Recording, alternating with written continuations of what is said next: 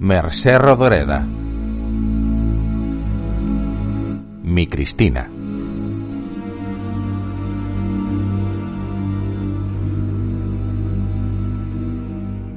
Tantos años has vivido dentro. ¿Y cómo te las arreglabas? me dicen. Tienes que ir a hacerte los papeles. Y me miran y en las comisuras de los labios les veo un principio de risa. Vuelve, me dicen, vuelve. Pero cuando vuelvo, se mosquean. Ven mañana, aún no sabemos nada. Ven pasado mañana y uno de ellos, el del bigote, estira una mano con los dos primeros dedos bien juntos y hace como si le diese vuelta a una llave y me dice, clavándome una mala mirada, si no vienes a buscar los papeles, ya lo sabes. Y venga a mover la mano. Y yo llevo dentro una pena que me mata. Pero nadie lo sabe. Así ocurrió, y sin testigos. No me quejo.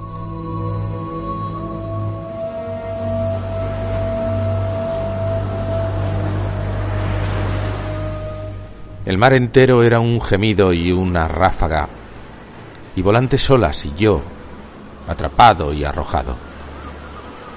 Y atrapado, escupido y engullido y abrazado a mi tablón.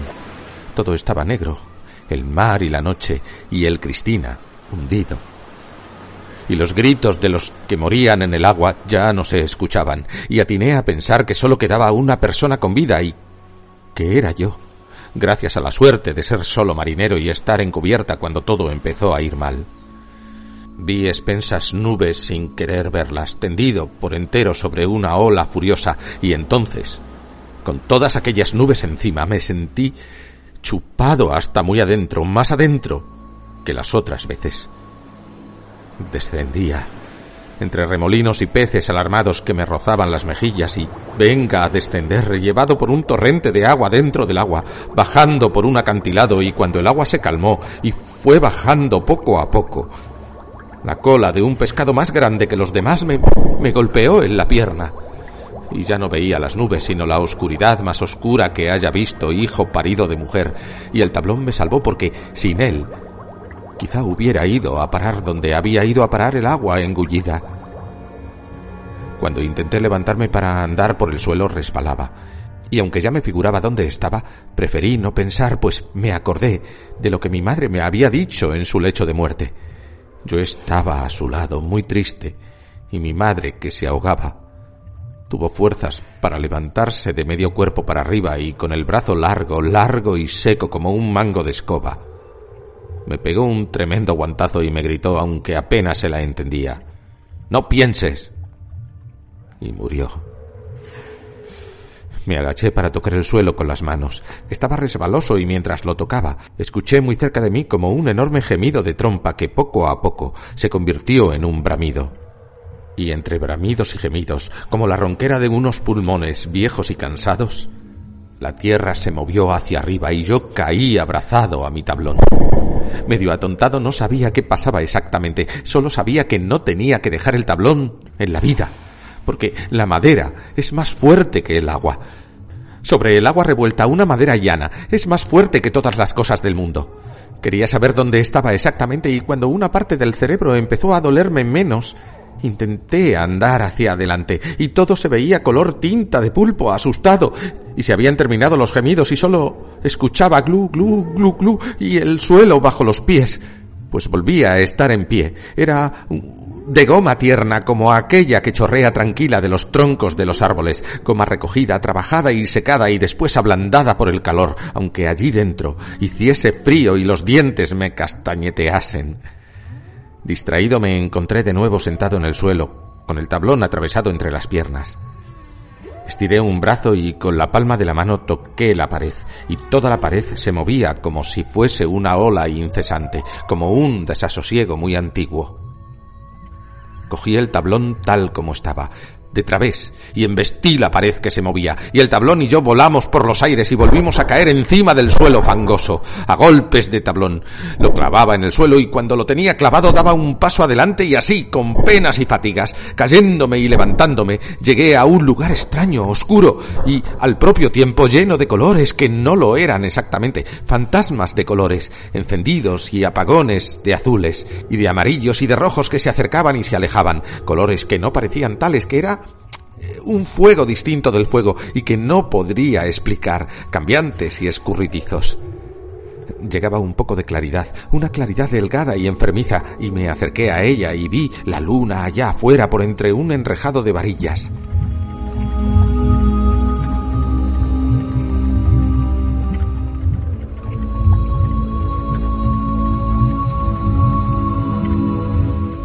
Abrazado a mi tablón dejé pasar muchas horas me parece. Porque cualquiera sabe dónde se había metido el tiempo. Y cuando la luna fue descendiendo, los colores se tornasolaron un poco y entonces me di cuenta de que no respiraba y de que me salía agua por los oídos, un chorrito por cada lado. Y, no era agua, sino sangre, pues los oídos se me debían haber reventado por dentro y mientras me pasaba la punta de un dedo por el cuello tibio de sangre, Sentí una sacudida que venía de lo hondo de donde yo estaba, y con la sacudida subió un chorro de agua que apestaba a pescado vomitado. Y aquel agua me cubrió hasta los hombros y suerte tuve que quedase quieta y que poco a poco volviese a bajar, aunque quedé apestando a pescado. Ya no me salía sangre por los oídos. Pasaba el aire por ellos, pues el camino del aire se había modificado. Golpeé fuerte con el tablón en el suelo y no pasó nada. Ni un gemido. Ni una sacudida. Fui hacia adelante abrazado a mi tablón, entre luces de colores que no sabía si eran las mismas que ya había visto, o bien otras, pues iban apagándose y por entre el enrejado de varillas entró la luz del amanecer que se levantaba y sentí la paz de la mar en calma, algo que no puedo explicar como si mi mundo estuviese a punto de borrarse, no sé me detuve y a través del aire que me entraba y salía por los oídos, oí una respiración muy fuerte entre el chapoteo del agua. Luego me pareció pisar un pedregal, pero eran los granos de una lengua, y de repente Tablón y yo fuimos de nuevo por los aires y me pareció que me abrazaban fuertemente. Un abrazo de esos que te dejan sin respiración. Casi había salido junto con el agua por el agujero rociador de una ballena y el tablón me había salvado de salir del todo, disparado como una bala. Y vi cosas que había visto ya muchas veces, pero ¿desde qué lugar tan distinto? Era la ballena más grande de todos los mares, la más brillante, la más antigua. Yo había pasado toda la noche dentro de ella.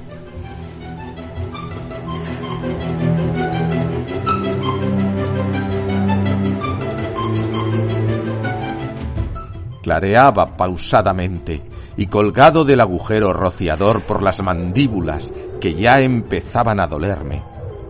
Abrazado a mi tablón al otro lado del agujero, con los pies balanceándoseme, vi dos ríos que se juntaban con el mar, muy distintos entre sí.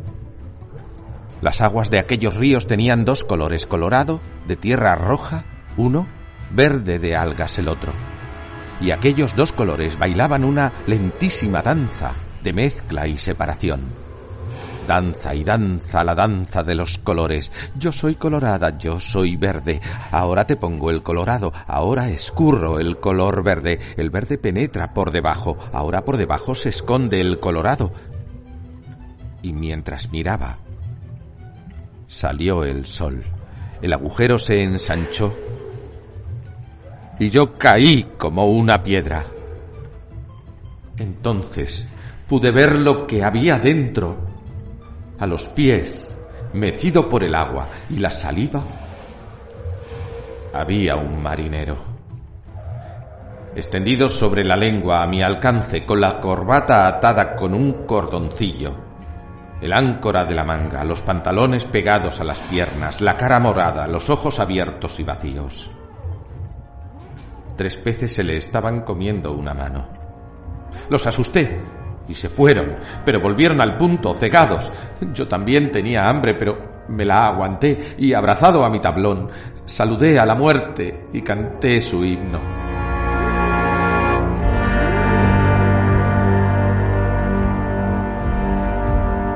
Pasé tres días persiguiendo peces y yendo de un lado para otro, y de vez en cuando un golpe de lengua me estampaba en su mejilla. Hasta que... Me duele decirlo. Pasé aquellos tres días intentando sacar al marinero fuera. Ella apretaba las varillas y yo los dientes y me apretaba también el cinturón para poder hacer más fuerza. De tanto apretarme el cinturón, se me despertó más el hambre y empecé a y empecé a comerme al marinero. A pedacitos. Estaba duro y lleno de nervios, muchos nervios. Con todo prefería comerme a un marinero que no conocía a comerme a un marinero conocido.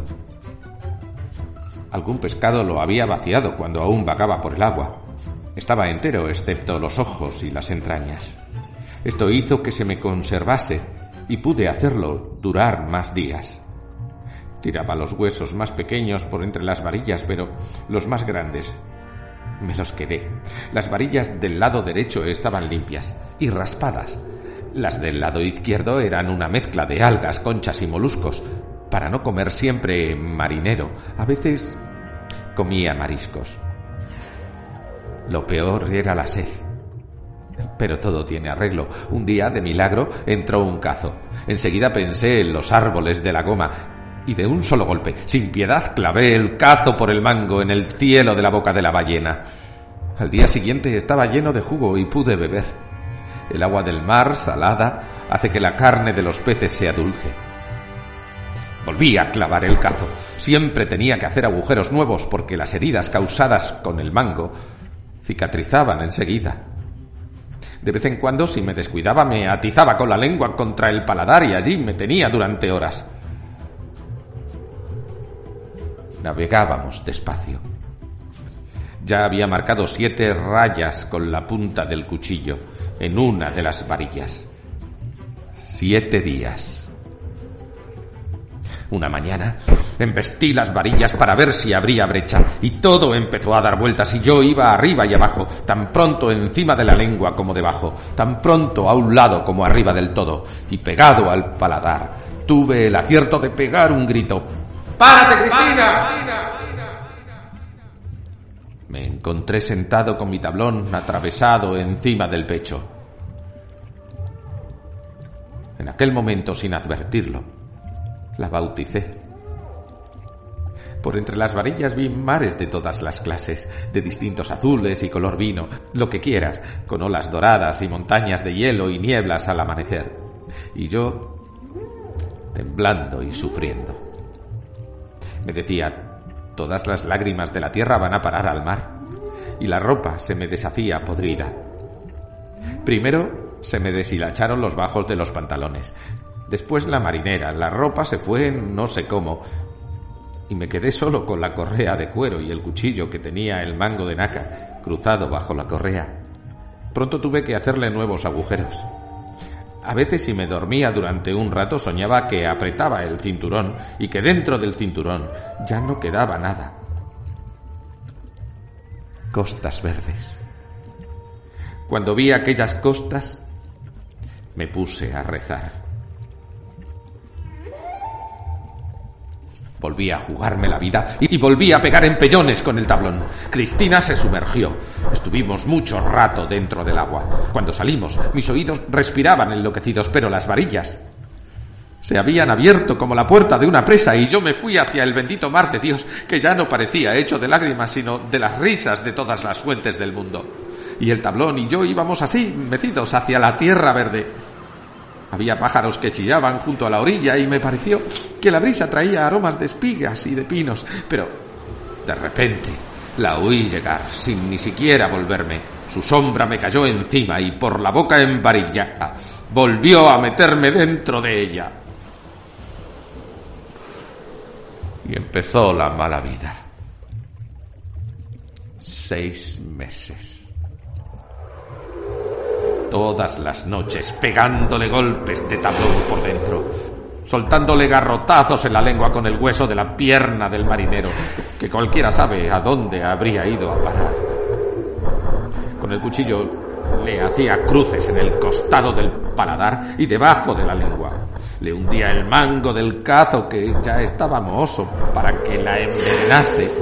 La pinchaba con la hebilla de la correa. Al final, ya no navegaba. Iba sin tino por encima del agua, un poco escorada. Me marcaba los días hundiéndole la hoja del cuchillo en el paladar que temblaba como si fuese gelatina, y de las señales le chorreaba sangre blanca y sangre roja. Cuando tuve todo un lado del paladar hecho trizas, empecé a marcar el otro. Un día le corté un grano de la lengua y oí un bramido que parecía el órgano del día de difuntos. Por las noches le salía desde muy adentro un gemido, como si todas las campanas de los campanarios del mar doblasen al mismo tiempo, ahogadas por el peso del agua y de la sal. Cristina se mecía lo mismo que una cuna y me mecía para dormirme, pero siempre desconfié de ello. Empecé a, a comérmela. Marcaba con una cruz y después cortaba la carne por debajo y me la comía masticando bien, como había hecho con el marinero. Un día, los gemidos parecieron gemidos humanos y Cristina se sumergió y pasó muchísimo tiempo dentro del mar. Aunque yo respiraba por los oídos, cuando volvimos a la superficie fue como si volviésemos del infierno del agua. Le cortaba la campanilla y dejaba el tablón apuntalado en la entrada de la garganta y le rayaba la lengua a cuchillazos. Cruces y más cruces, días y más días. A veces le zumbaba un golpe de tablón en el paladar, allí donde lo tenía más vacío de carne. Sin cesar. La lengua estaba demasiado dura, solo me comía el paladar y la carne le volvía a brotar, y yo la veía crecer como si fuese hierba de primavera. Cuando le ponía el hueso de la pierna del marinero debajo de la lengua, se me volvía loca como un conejo pero así que la dejaba tranquila, volvía a navegar, un poco escorada, despacio, como si de repente el agua del mar, cansada de brincar y gritar, se hubiese vuelto espesa y difícil.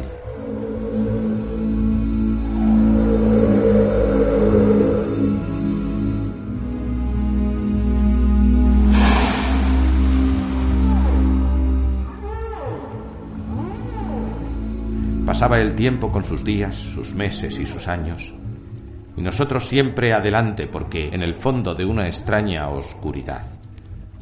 Sentíamos que en un lugar que nunca acertábamos a encontrar, nos esperaba quién sabe si el último haz de luz sobre la sombra, o aquella especie de recuerdo delgado que dejan las cosas cuando se van para siempre. Al final me cansé Vivía arrinconado en un hueco del paladar y ella me guardaba abrigándome con la lengua y yo sentía como si me acartonase. Y es que ella, con su baba, me iba cubriendo de costra, y ni ella ni yo sabíamos qué mares navegábamos. Hasta que una noche se quedó encallada sobre una roca y en aquella roca murió toda marcada por dentro.